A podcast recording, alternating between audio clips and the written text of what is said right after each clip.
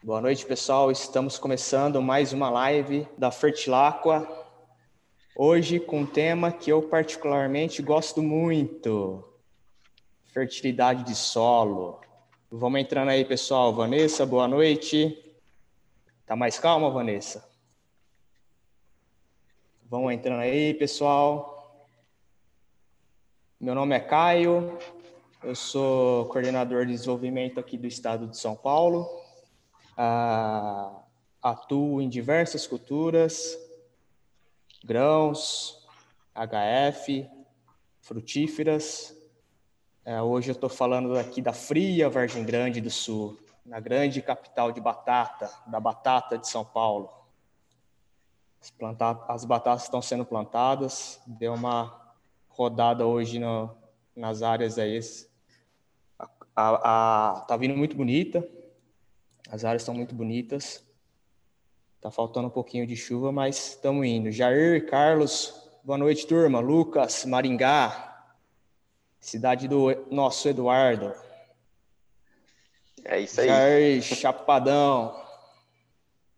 E aí, Jair, como que tá o Chapadão? Tá frio? A Doroteia falou que lá em Goiânia tá frio. Você acha, cara, que Goiânia faz frio? Ah, eu vou falar um negócio para você, viu? Aqui para quem tá no sul, o goiano falar que faz frio não sabe de nada não. Tiagão, Thiago Guido. Tudo bem, meu, meu querido? Tá em Avaré, Tiagão? Vamos entrando, pessoal. Hoje a live é de sobre fertilidade de solo. Vou conversar aqui, bater um papo, ter a honra de conversar com duas pessoas que eu sempre incomodo quando eu tenho dúvidas que eu gosto muito de trocar ideias, que são o Eduardo e a Doroteia, dois doutores em ciências do solo, um doutor pela segunda universidade, a melhor segunda universidade do Brasil, Lavras, sem clubismo, né? E a ah, Doroteia e a Doroteia pela nossa gloriosa Exalc, a melhor universidade de agronomia do mundo. Rapaz do céu, tem gente aqui nessa live que não tem amor à vida, não. Não sabe o que tá falando. Ó, esqueci até por a música aqui. Vamos lá, pessoal. Daqui a pouco a gente já começa. Mais alguns minutinhos, a gente já começa, tá? Vão falando aí, pessoal, de onde vocês estão. Jair, 23 graus. Tá bom. Pra Chapadão tá frio, né? Deixa eu ver aqui hoje. Não, gente, aqui tá frio. Tiagão, tá frio aí em Avaré? Vamos chegando, pessoal.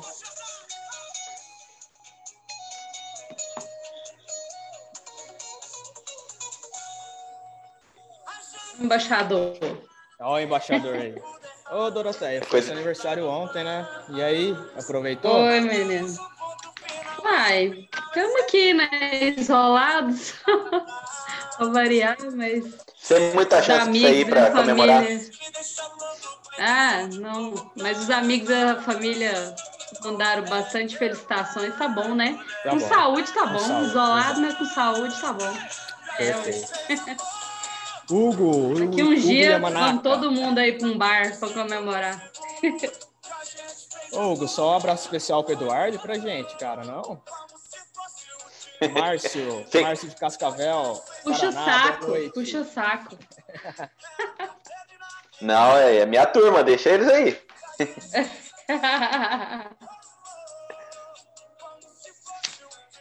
Bom, pessoal, para quem está entrando aí, então hoje o tema é fertilidade do solo.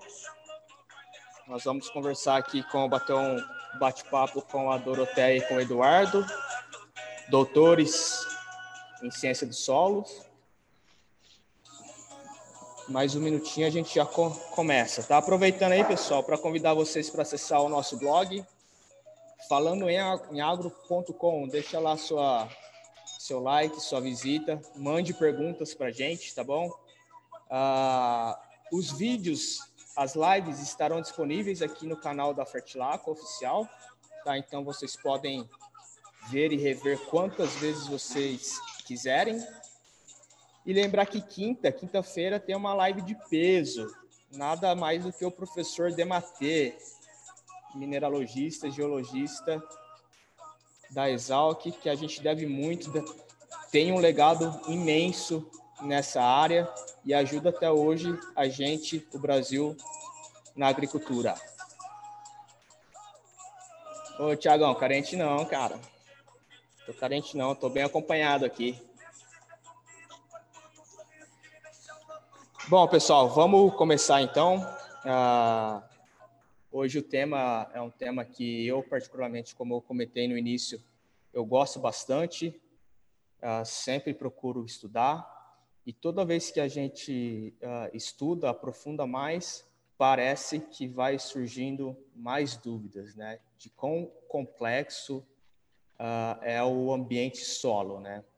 Então hoje a gente está aqui com a Doroteia. Dorô, se apresente, por favor.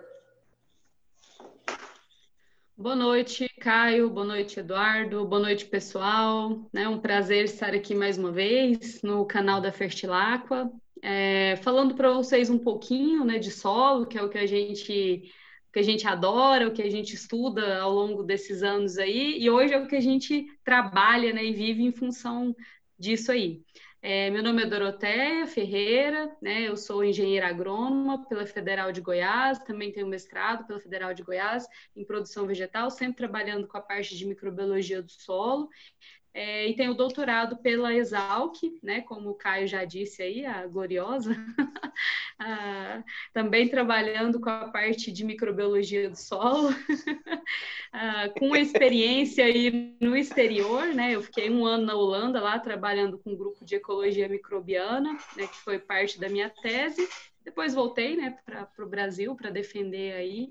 Então a gente tem uma, uma jornada, né, um, um, um tempo aí mais ou menos, né? O meu deu 10 anos certinho, né? Graduação, mestrado e doutorado aí, é, trabalhando nessa linha da parte de biologia do solo, né? Mais focado na parte de microbiologia, mas não deixando de integrar todo o sistema, né? Que aí entra então a parte de fertilidade, que a gente sabe que é bastante uh, importante, e aí eu até tirei hoje algumas datas interessantes aí dessa parte de fertilidade, dessa evolução, né? Até para comentar um pouquinho uh, com o pessoal aí que está assistindo a gente. Não sei se todo mundo tem conhecimento né, do quanto é importante né, a gente verificar esses estudos aí que tem uh, décadas, né, que tem é, até mais de 100 anos, né, como no caso do IAC, por exemplo, aí, que desenvolveu análise de solo, então é bastante importante.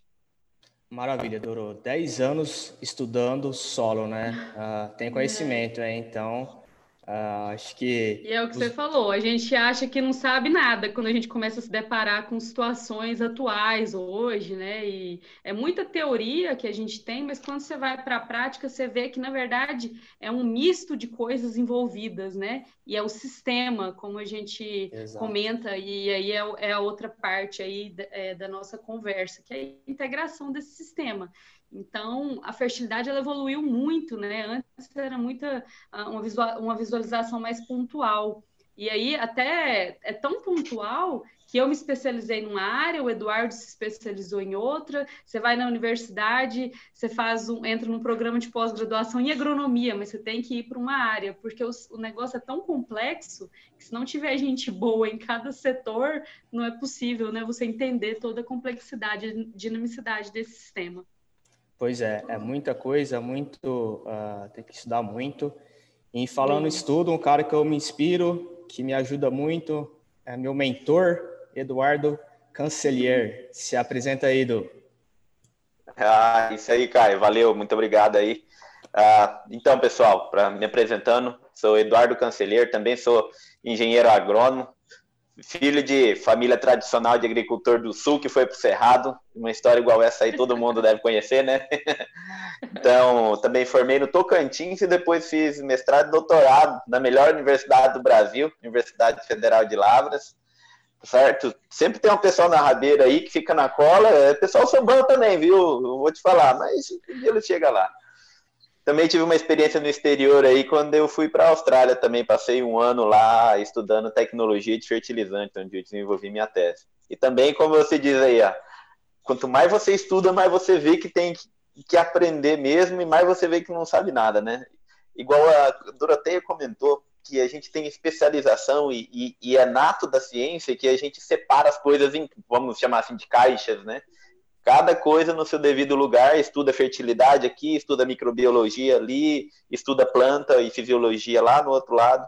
E hoje em dia a gente tem visto que esse aí, a gente já está exaurindo é, as possibilidades que a gente tem nesse estudo compartimentalizado, vamos assim dizer. E hoje não é. tem mais espaço para isso no passado até, como disse, até quando eu estudei as disciplinas de microbiologia, interessante, né, que eles tinham um termo que eles chamavam, ah, os quimistas, para falar de quem estudava fertilidade e só química do solo. E depois chamava do, do, do, pessoal da microbiologia que estudava do outro lado e parecia que cada um puxava a corda de um lado como se fosse um cabo de guerra, o que é uma coisa muito errada e hoje em dia a gente tem que estudar as coisas junto, onde nenhuma sozinha nem outra vai resolver o problema a nossa agricultura e o solo, a natureza, trabalha tudo em conjunto e o sucesso está em a gente entender toda essa ciência trabalhando. Maravilha, perfeito. A sua explicação, sua apresentação, muito boa, cara.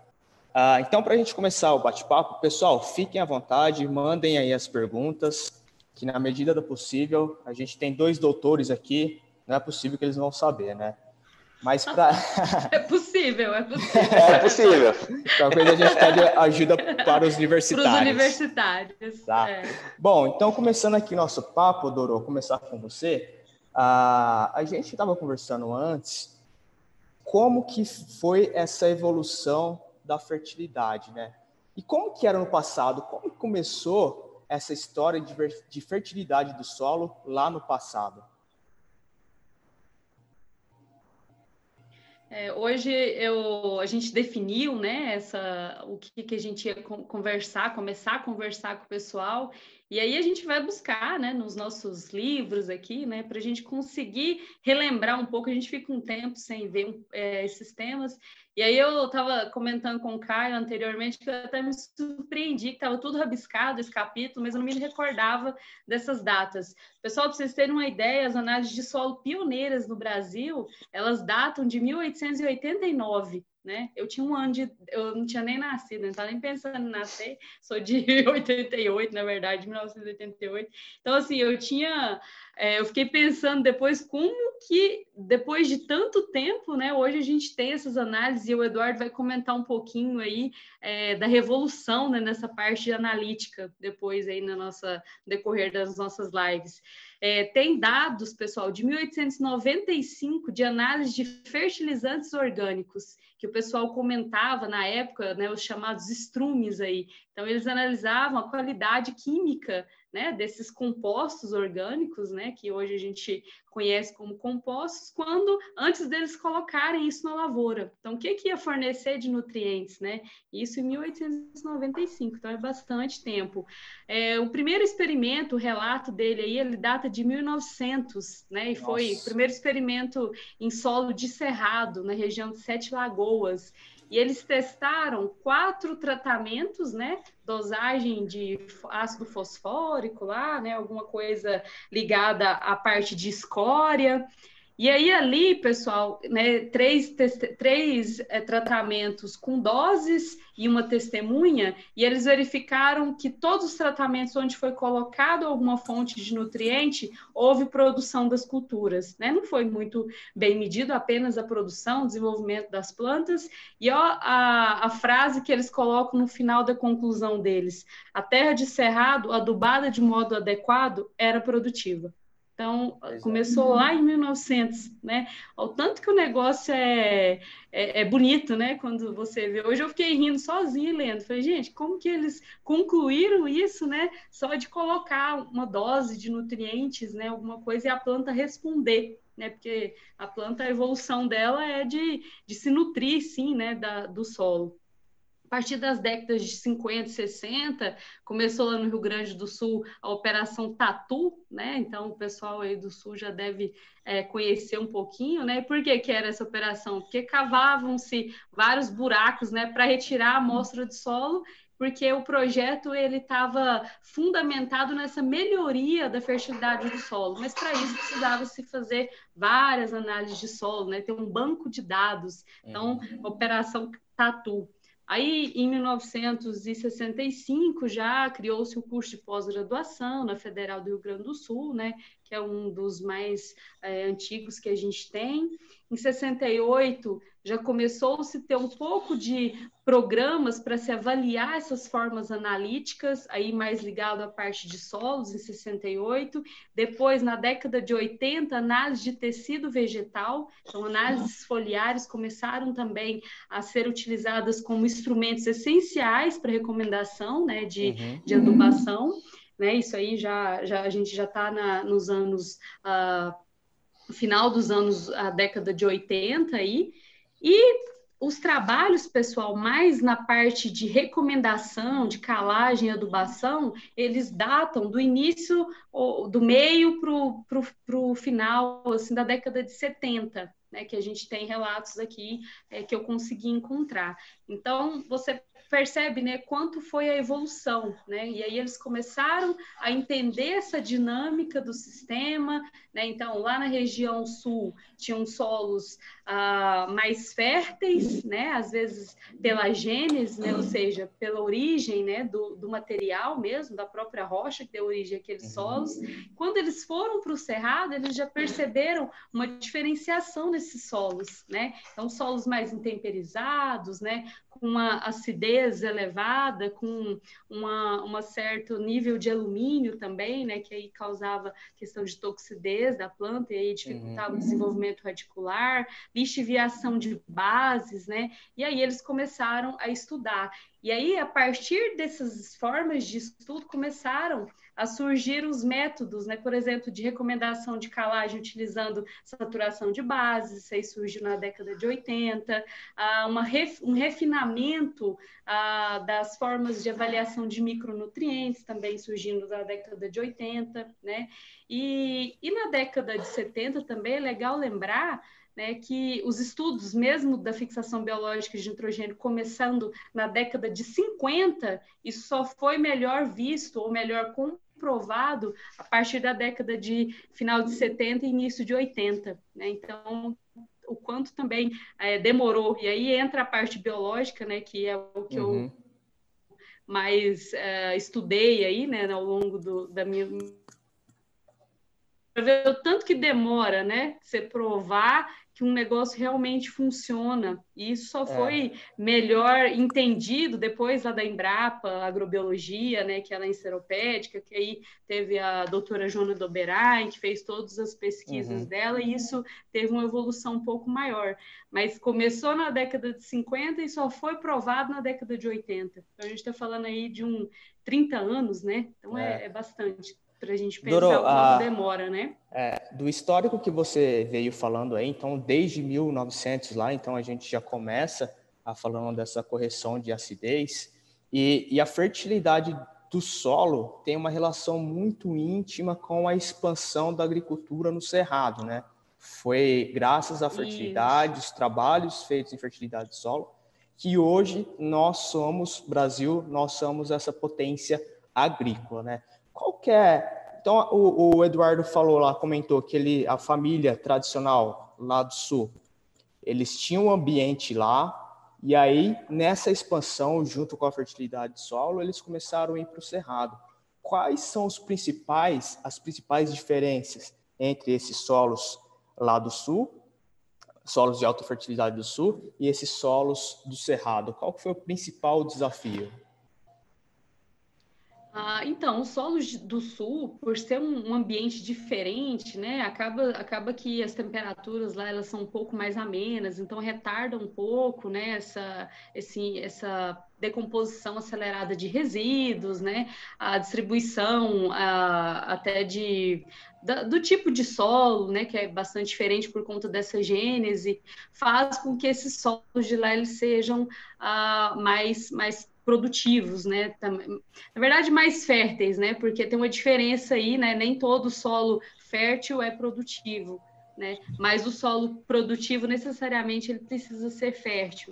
É, então, os solos de lá eles têm essa característica de serem um pouco diferentes nesse sentido. Você percebe é, que não há um predomínio muito extenso lá na, nas áreas de lá de latossolos, por exemplo né? E aí a gente sobe para o cerrado, os latossolos ah, distróficos, né, de cerrado, que aí tem um CTC menor que 60%, eles dominam né, o nosso ambiente, né? Então, ah, essa caracterização, né, até por diferença mesmo nessa fertilidade natural de origem é, genética mesmo, né, da gênese desse solo, ela é bastante distinta nesses dois ambientes, né? E aí, lá, é, é pioneiro, né? Pioneiro em plantio direto, então construiu-se já um pouco mais a fertilidade, né? Aí você vê a diferença. Fertilidade natural diferente, uma ideia de construção, né? A gente tem a até vários relatos, né, de pesquisadores, né, e depois de produtores que têm uma origem europeia que foram para lá, né, e aí desenvolveram é, técnicas de cultivo, né, como plantio direto mesmo, ah, como outras formas de verificação dessa fertilidade desse solo, então fizeram com que lá, né, a gente tivesse ambientes um pouco mais ah, férteis, né, do que na região do Cerrado. E aí a abertura dessa, desses, desses ambientes aqui do Cerrado é, eu não diria que ela foi drástica, porque eu acho que ela foi correta, né? Precisava se crescer, expandir nas, nas regiões, mas o pessoal veio abrindo assim é, e aí adubação, né, e calagem, porque eles sabiam que a restrição nesses ambientes era química. Os solos uhum. aqui, eles são muito profundos, bem drenados, né? E aí a parte biológica, como a gente sempre comenta, quando você abre uma área dela, dessa, você não tem problema biológico, é tudo equilibrado, né? Ao longo do uhum. tempo, ou com uma forma homogênea de cultivo que a gente tende a, a fazer, né? Por conta até mesmo da parte econômica, que vai se degradando essa parte biológica. Então, o problema era químico mesmo. Tanto que a gente percebe que essa construção química, os trabalhos mesmo relatados, né, hoje que eu, que eu busquei, ela surge a partir da década de 70, né? E na nossa região de Cerrado, a gente tem relatos de regiões né, com mais de 30 anos já com cultivo é, em, em, palha, né, eles falam, né? Então é, é bastante, bastante curioso quando a gente com, começa a ter essa avaliação. E um outro ponto interessante é que a gente fala bastante de região sul e região de cerrado, né? Mas a gente esquece um pouquinho das regiões é, do Nordeste, né? Das regiões semiáridas, onde o principal problema é água né? E, uhum. e, na grande maioria das vezes, porque você aduba e a planta ela responde, né? A gente tem exemplos, por exemplo, lá no Vale do São Francisco, por exemplo, as plantas respondem muito bem. Claro que a genética, né, ou a gênese de muitos dos solos daquelas regiões, elas não ajudam muito, mas você colocando com água, manejo, trabalhando isso, com o manejo, elas respondem bastante. Então, uhum. é outra outra outra visualização aí diferente aí, né, que a gente vê. Então, o Brasil ele é bastante diversificado, ele é uma mescla de solos, né? E aí a gente vê cada vez mais a importância da gente saber manejar essa mescla de solos aí e inserir essas tecnologias. Não, perfeito, Doro. É, bom, o, chamar o para conversa, a, a Doro veio falando da evolução da fertilidade do solo no Brasil e foram criados métodos, ferramentas Uh, como que está o nível de conhecimento, Eduardo, e as ferramentas que a gente atualmente usa para manejo de fertilidade? Não, interessante isso daí, Caio, que quando você olha para trás e olha para hoje e pensa assim, como que a gente chegou nesse conhecimento de hoje que possibilitou, isso aí muito veio desses estudos na década de 70, é, que foi realizado, que talvez começaram até antes.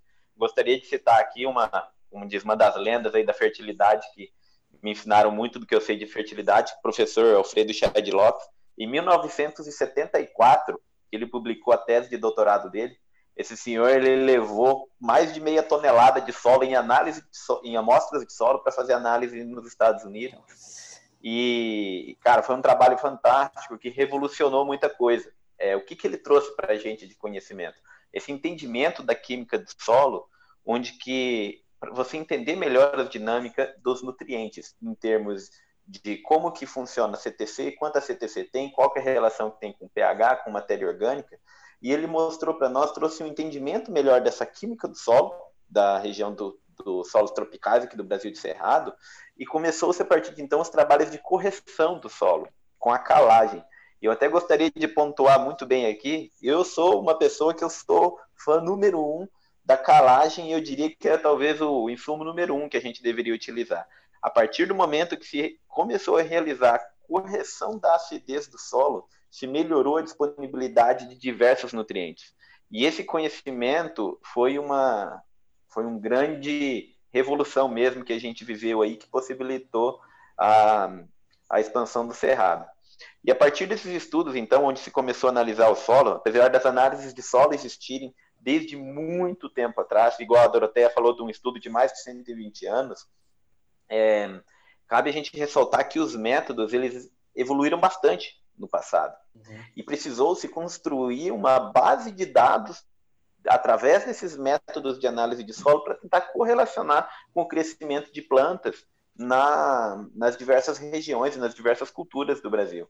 Então, grande parte aí que a gente vê desse nível de conhecimento, ele vem de uma construção de um conhecimento acumulado, porque a análise de solo, ele é um artifício que a gente criou para tentar ao máximo imitar o que a planta faz.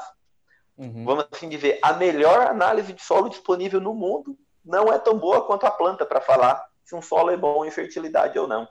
Então, é, o que se buscou foi construir uma correlação entre uma, um método extrator do solo, vou citar um exemplo aqui de fósforo, você coloca um extrator no. Você não vai polemizar, não, né? Ah, mas é... polêmica sempre tem. Falou em fósforo, é briga na certa.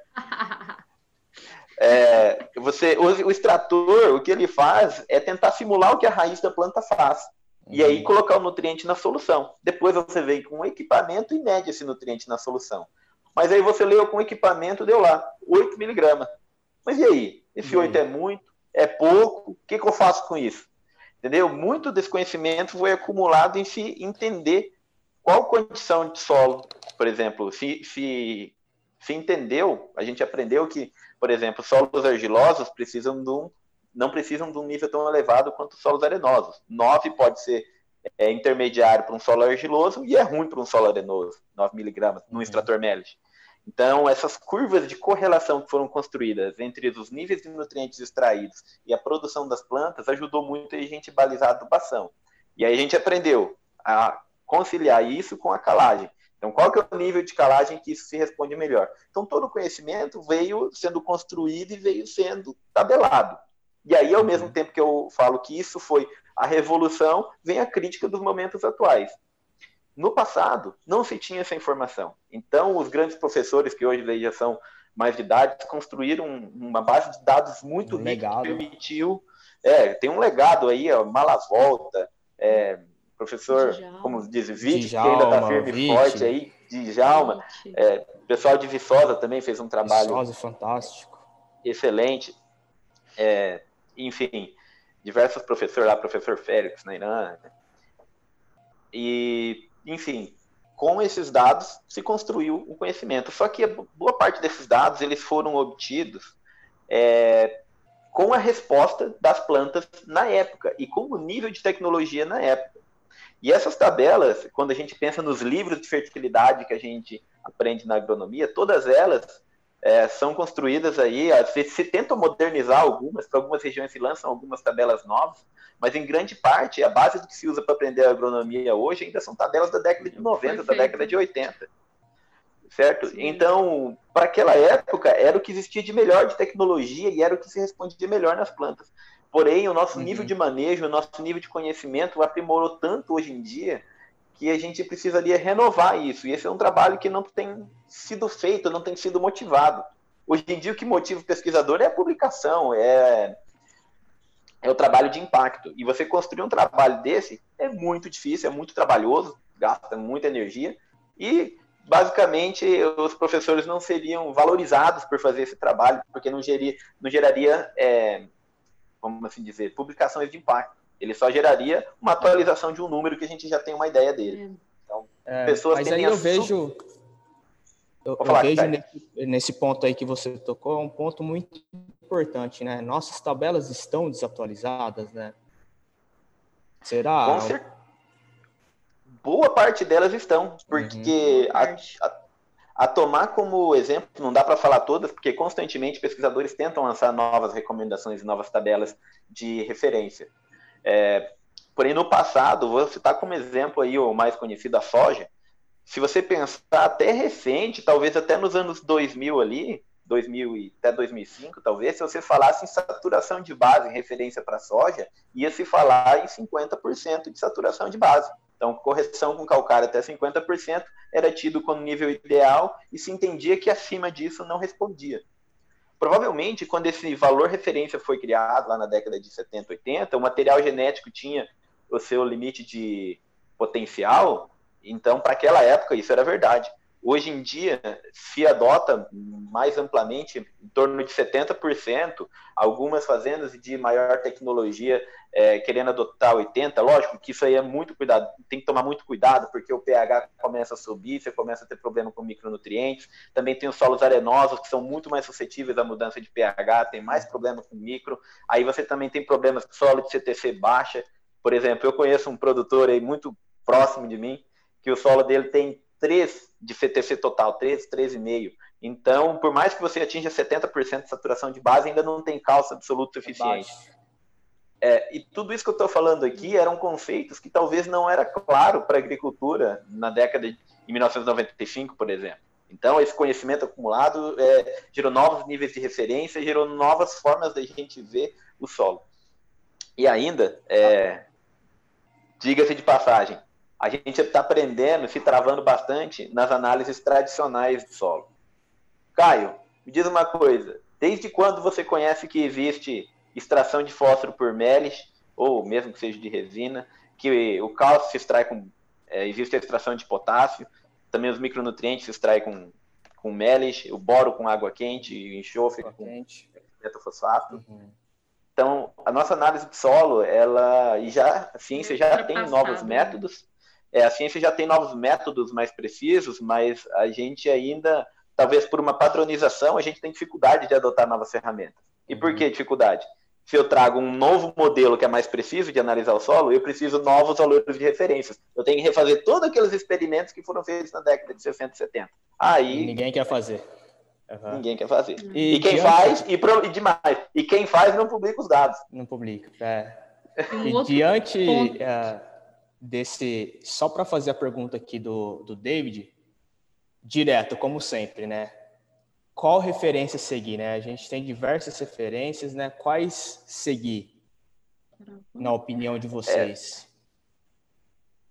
é, então, assim, é, essa qual referência seguir, eu digo que é um, não existe uma resposta absoluta para isso, porque parâmetros de fertilidade existem muitos. Por exemplo, é, quando você olha micronutrientes que frequentemente são, não são dados importância na análise de solo. Por exemplo, boro. Muito se falava nas análises de solo, se você pegar seus livros de fertilidade aí, é, muitos livros têm nível crítico de 0,4 miligramas, outros 0,6. No máximo que eu vi foi talvez 0,8. Hoje uhum. em dia, atualmente o SESB, que é uma instituição aí que faz um trabalho bem bacana, eles catalogaram as lavouras de alta produtividade, as lavouras que são o objetivo da gente atingir. E como num comunicado técnico, eles posicionaram que talvez um miligrama seja o ideal. Ou seja, de 1 para esse 0,4 que estão em algumas tabelas, é mais que o dobro. Entendeu? Então, é essa é uma referência a seguir. A, a, o valor referência para saturação de base, talvez 70% para soja, para milho, talvez uhum. outras culturas não seja tão exigente. Agora, aqui no Paraná, por exemplo, solos muito argilosos, CTC próximo a 13, se você tiver com 60%, 55% de saturação de base, talvez não seja o melhor dos mundos, mas já é o suficiente para você ter um excelente potencial produtivo. Uhum. Se você pegar uma região de solo é, menos argilosa, com argila de menor atividade, com CTC mais próximo de 5, 6, esse 55% vai estar muito longe de um solo ser altamente produtivo. Então, a referência é baseada no local, é conhecimento e é bem complexa. Não tem um número que você pode falar assim não. Por isso que Exato. não vai não vai ter esse software, esse programa que você Uma vai receita de bolo. engenheiro né? agrônomo. Não tem Exato. como. É, Doro, você queria comentar? regiões, eu ia só comentar esse negócio que não tem uma receita de bolo, tanto que tem umas regiões que utilizam fósforo Melish e outra região já utiliza o resina. Como que a gente vai padronizar né, um tipo de recomendação para todas? Mas o que eu ia levantar em relação à sua questão se a gente está ultrapassado, a gente percebe que a gente está, né, por conta dessas recomendações, quanto que a gente produzia naquela época, né, na década de 80, 70, quanto que são as produtividades hoje. Então, evoluiu-se bastante, eu acredito que a genética de plantas evoluiu bastante, para aumentar essas produtividades, né, os outros fatores, as tecnologias adicionadas, hoje a gente conversa com a planta, né, e vê o que, que a planta está precisando e a gente tenta ajustar uhum, ali. Perfeito. E as recomendações elas não elas não andaram junto com isso aí, né? Então, 2.500 quilos de soja naquela época, hoje, né, nós estamos aí já muito mais, né, que já quase que o dobro em, em algumas regiões, né? E milho uhum. também, né? A gente já melhorou muito essa questão, esse aumento aí desse, dessa, dessa produção baseado no que era recomendado anteriormente. Era mais nesse, nesse sentido aí que eu queria é, comentar. E, e, como diz, Doroteia, nesse sentido que você falou, todos os nutrientes, né, tem sido aumentado a demanda deles. Hoje em dia, a gente tem plantas aí para você produzir 90, 80 sacos por hectare. Então, a exigência nutricional dessa planta nunca vai ser a mesma dessa da década de 80, que era 40 sacas de soja por hectare. Então, isso. por isso que a gente tem que rever muito desses desses números. Então, pode ser interessante, pode. A, a, natureza da dinâmica de nutrientes é muito mais complexa do que simples, aquele simples número que vem na análise de solo. É verdade. É, e hoje a gente tem já essa questão, um pouquinho dessa visualização de sistemas, né? Então tem vários produtores que já entendem isso e faz, por exemplo, uma adubação de sistema porque não vai entrar de novo na safrinha, por exemplo, né, para colocar para uma planta de cobertura, então uhum. ele já aduba, já que dá para isso trabalhar todo esse sistema dele. Tem recomendação para isso? Não conheço, né? Pelo menos eu não, nunca visualizei. Isso. Hoje tem ah, os sistemas de integração, né? Por exemplo, nossa, é fantástico, né? Você colocar um sistema de integração lavoura-pecuária na sua propriedade.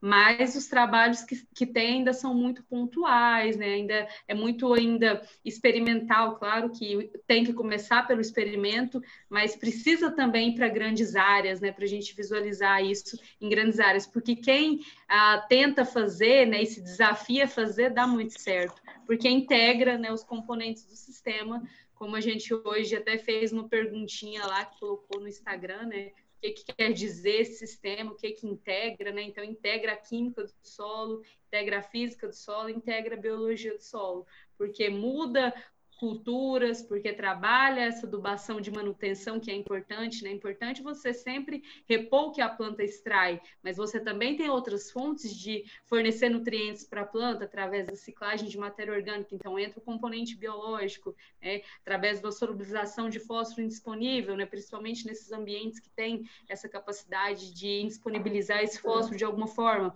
Então, é manejo, né? Tentar entender o que, que a gente pode fazer para melhorar uh, o manejo do nosso ambiente de acordo com o solo, com a cultura que a gente vai, vai implantar aí. Tem uma vai pergunta cortando, aqui do Eric. uma per... é, doutor, é, é, é, muito conhecimento é assim, né? A gente não, e... é difícil segurar. Não, mas é porque né? mulher fala muito, mulher fala muito. não, mas está dando uma aula aqui, vocês estão dando uma aula. A pergunta aqui do Eric Duarte Reis Duarte, Duarte Eric Duarte, né?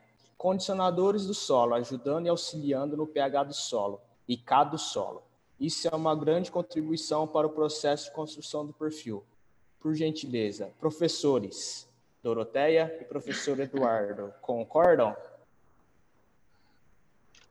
Olha, é, é, é importante ressaltar que para o equilíbrio dos nutrientes no solo, você sempre tem que fazer a relação de exportação e reposição, né? Então, um condicionador de solo ali que ele for de base orgânica, biológica e bioestimulante, ele não vai interferir na quantidade do nutriente que está presente no solo, mas ele pode interferir na dinâmica. Porque, por exemplo, tem alguns estudos, até alguns estudos que embaseiam a, as bases do plantio direto.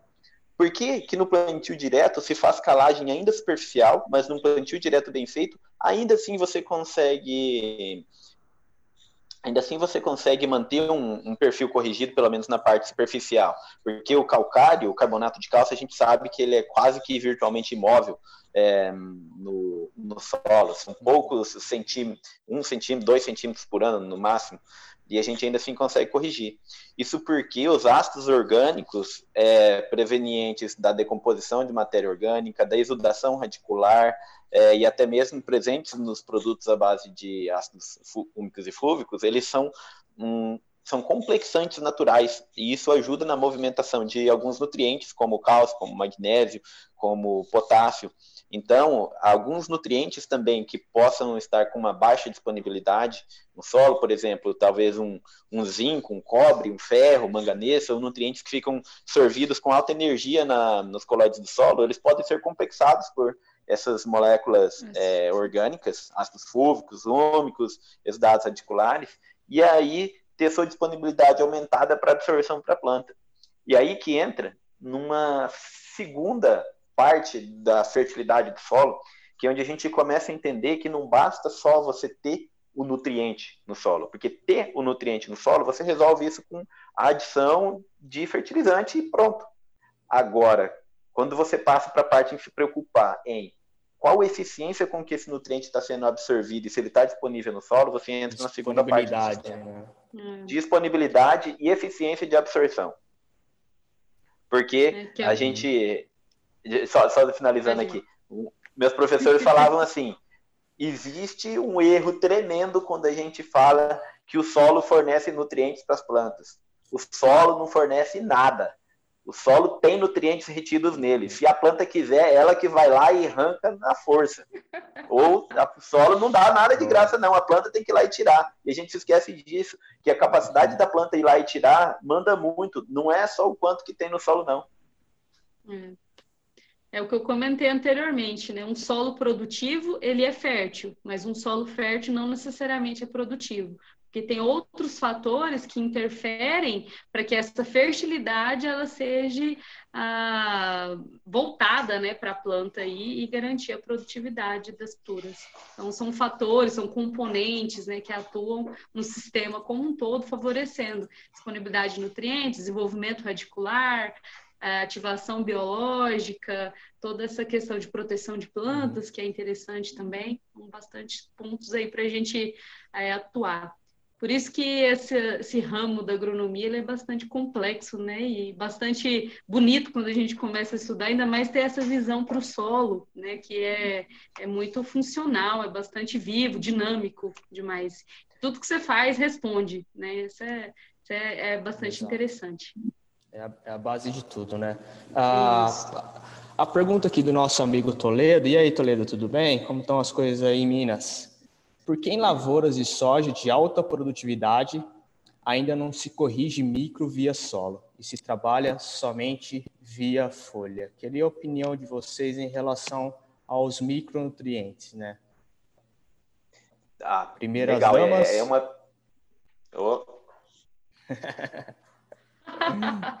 ah, bom, é, eu acredito né, que primeiramente é pela questão da quantidade talvez, né, que muitos micronutrientes, é, eles, por ser uma quantidade menor, né, que a planta necessita, aí, eles são, estão no solo, né, na própria matéria orgânica, é uma fonte. Ah, muitas ah, fontes de fertilizantes têm alguns micronutrientes, então isso aí acaba sendo disponibilizado para a planta em algum momento.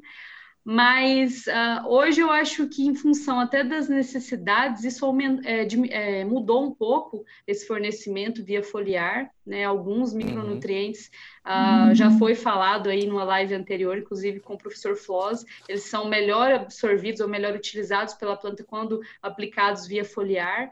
Ah, então, eu acredito que depende muito, né, de qual micronutriente você está tá falando, né, ah, de qual fonte você utilizou de fertilizante e qual que você vai utilizar também via foliar para você garantir né, essa utilização pela planta aí.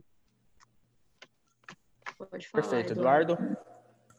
Não, é isso aí que a Doroteia falou, faz muito sentido. Cada micronutriente tem que ser olhado de forma separada. Até costumo dizer que é. dos micros, normalmente, em deficiência que precisam ser aplicados, o boro costuma ter uma dinâmica diferente O manganês, zinco e cobre costuma ser um pouquinho parecido, o cobre estoura um pouco mais, uh, mas em relação a, a, essa pergunta, falando especificamente das lavouras de alta produtividade, a base de uma lavoura de alta produtividade sola, de soja é um perfil de solo bem corrigido. Então, um bem solo corrigido. bem corrigido em termos de acidez, um solo com alta disponibilidade de cálcio em profundidade para não limitar o crescimento do sistema radicular, equilíbrio da relação cálcio, magnésio e potássio, tudo isso está junto. E para você alcançar isso, você tem que estar aliado a um sistema produtivo conservacionista, que normalmente envolve plantio direto, ou seja, baixa movimentação de solo.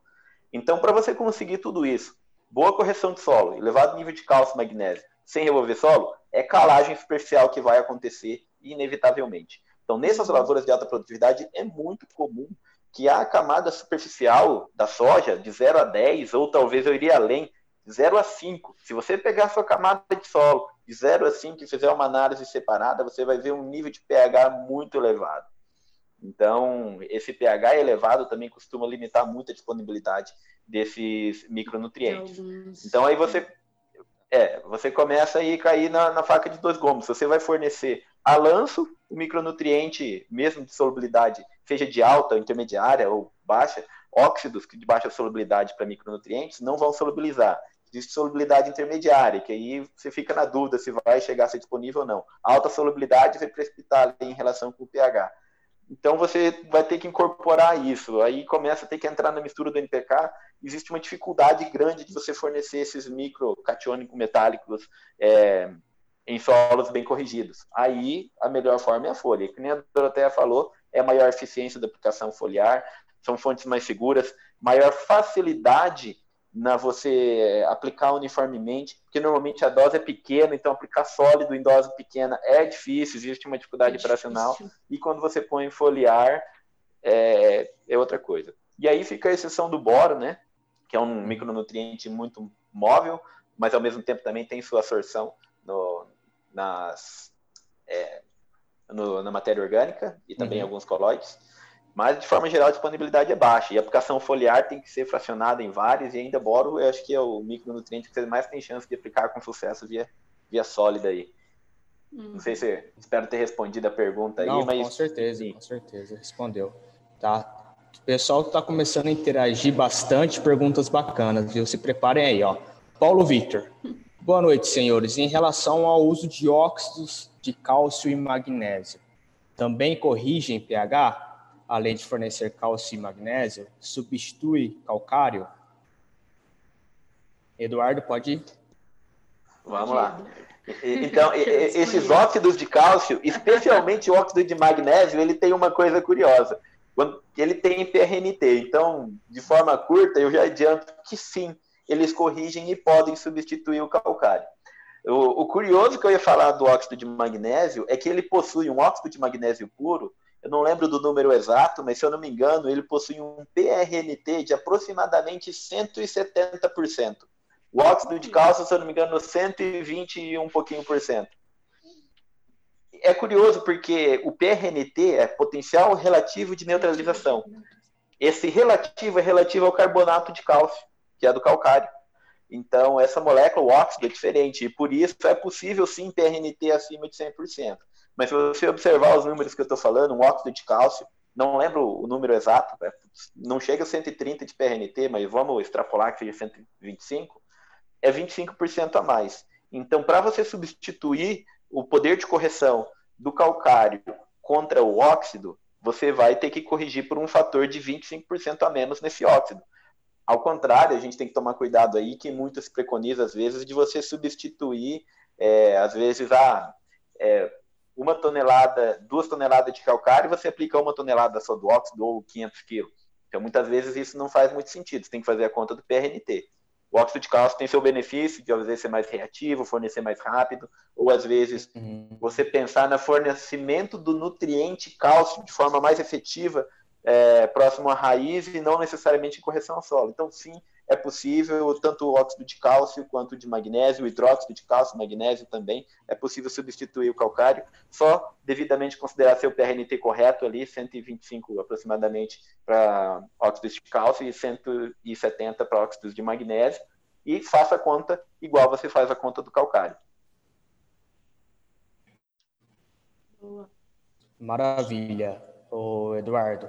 Uh, Dorô, David Bueno, existe alguma interferência em se aplicar boro via solo na melhoria de microbiologia do solo? Olha, eu também acredito que não há problema, não há interferência nenhuma, mas a quantidade é muito pequena, né? Então não vai ter esse, uhum. esse problema, não. É, muito desse, desse, desse micronutriente ele também é fornecido via ciclagem de nutrientes, né? Via decomposição ou mineralização da matéria orgânica. Então, a própria atividade biológica mesmo já vai transformar esse, esse boro, né? E, e fornecer de uma forma que fica disponível para a planta. Então, acho que não, não, não há essa, essa é. interferência negativa, não. A quantidade Exato. é muito pequena o, desses por... micro o professor Witt até brinca, a matéria orgânica é chompes. Então é só lembrar de sexta-feira à noite que você vai lembrar os nutrientes que é fornecido pela matéria orgânica. Choupes. É. Mas, não, mas tem que ser o choupes da Brahma. Então, lembrando do boro, carbono, hidrogênio, oxigênio, nitrogênio, enxofre, fósforo e o boro. Não pode ser qualquer chope, não. mas vamos lá. É isso aí. Uh, Eduardo, David GSP. Senhores, sabemos o fósforo está no solo em três formas: o fósforo na solução, que a planta consegue aproveitar, o fósforo lábio e o fósforo não lábio. As análises mencionam só o fósforo na solução? É uma pergunta, na verdade, tá? É, e qual o melhor manejo para recuperarmos o, solo, o fósforo lábio? Tá, perfeito. É muito pertinente.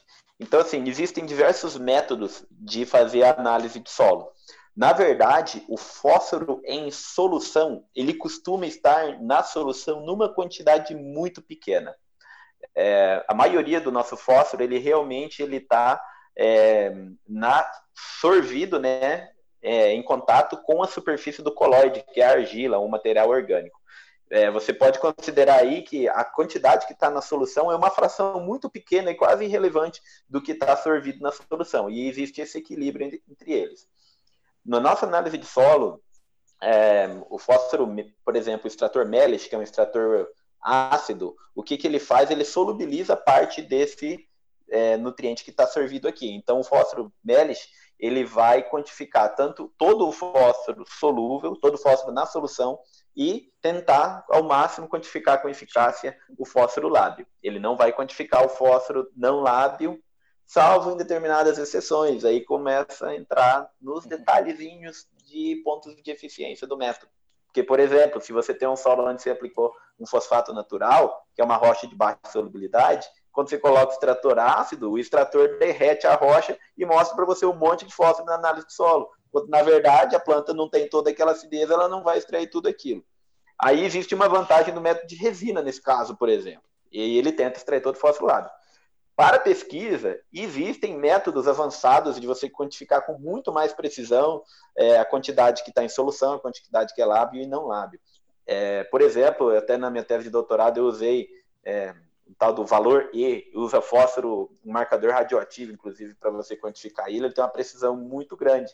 Seria uma perfeição se a gente pudesse usar ele na análise de rotina, a não ser pelo fato dele ser radioativo, né? Aí é um problema sério.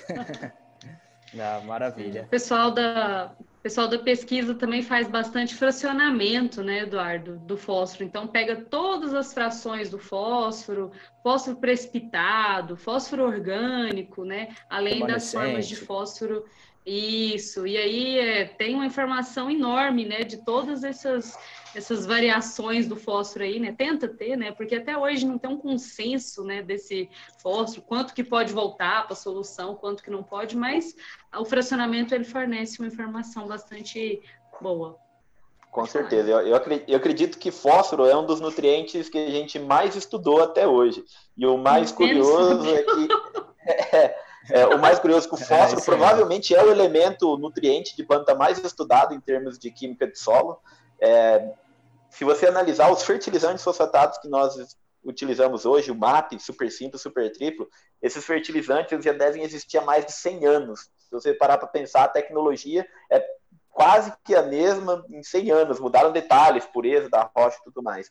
E desde o início que existem esses fertilizantes, se sabe do problema da absorção, da disponibilidade de fósforo lab e não lab. É o elemento hum. mais estudado e até hoje não achamos uma solução para isso. Hum. Exato. Importância de, de colocar ou inserir manejos né, para tentar trabalhar isso. Então, raiz em profundidade, massa de raízes, né? O fósforo ele é pouco móvel, é importante a gente tentar trabalhar isso. Atividade biológica para tentar solubilizar esse material, disponibilizar esse material, é, e até mesmo a questão da ciclagem de nutrientes, né? Por atividade enzimática, transformando esse fósforo orgânico em inorgânico para a planta absorver. Então, a gente tem que tentar lançar a mão cada vez mais uh, de formas de manejo para realmente integrar o sistema, né? como a gente está tá tentando comentar aí com o pessoal. E o fósforo é um dos pontos primordiais aí para a gente também ter um, um resultado positivo. Perfeito, Doroteia, perfeito, Doro.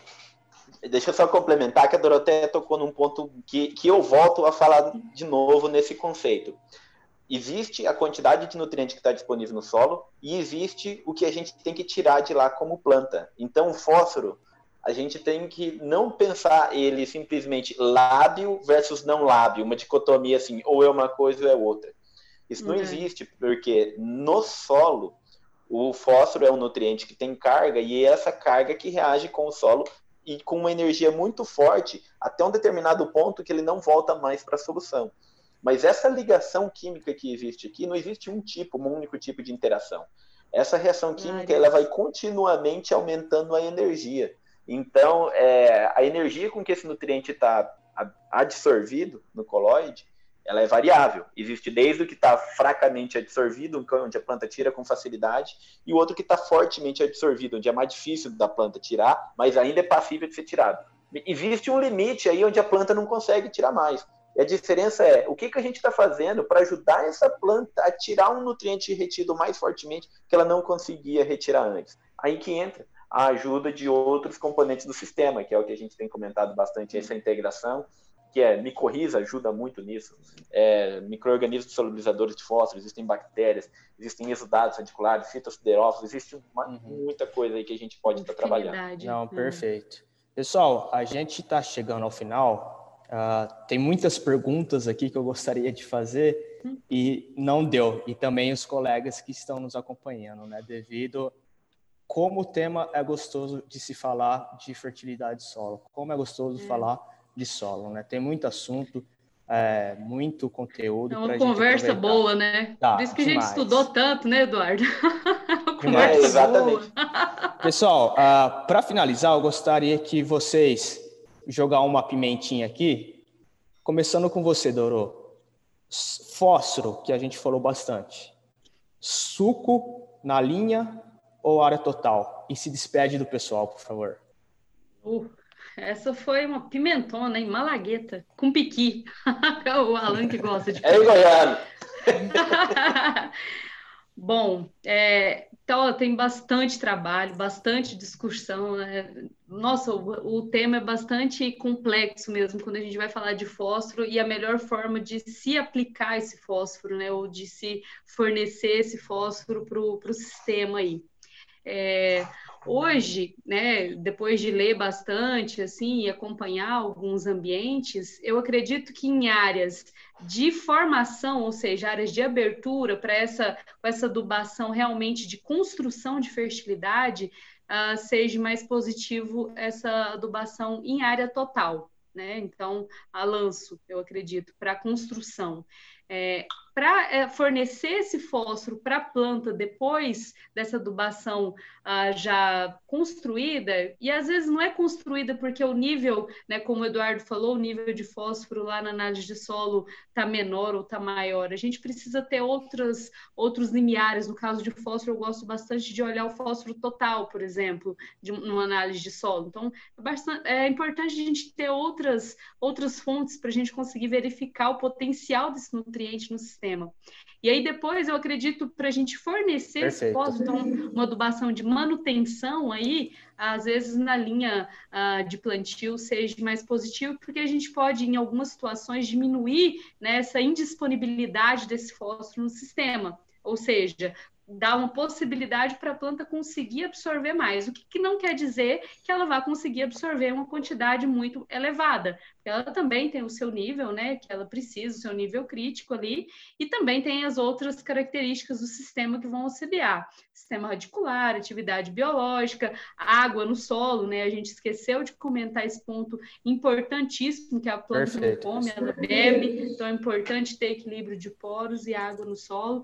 Vou deixar o resto para o Eduardo comentar aí, pessoal, muito obrigada pela atenção de vocês mais uma vez, acompanhar a gente, agradeço muito e a gente vai tentar responder as questões, estamos aí à disposição de todos. Obrigada, viu? Obrigadão, Caio. Obrigada, Eduardo. Obrigado, Doro. Obrigado, Du, em 30 segundos, cara. Você tem 30 segundos. Ah, vamos lá, vamos ser curto e grosso. Até respondendo uma pergunta ali falando de pH. Então, assim, é, eu tenho uma opinião que o fósforo é um nutriente pouco móvel no solo e a planta tem que buscar ele. Quanto mais concentrado ele tiver, melhor. E a única desculpa que se tem para usar fósforo a lanço é o rendimento operacional, onde se quer usar a lanço por conta de render mais. Então, a, a regra fica o seguinte: é, lógico que tem muita discussão ainda, muito se aprender sobre esse assunto, mas você só utiliza adubação fosfatada a lanço quando você já tem um sistema de produção é, implantado conservacionista, onde você tem bastante palha, bastante matéria orgânica e, mais importante de tudo, um nível de construção de fósforo no teu solo elevado, ou seja, você já tem muito fósforo disponível. E, a, e nesse caso, você está fazendo adubação só para adubação de manutenção.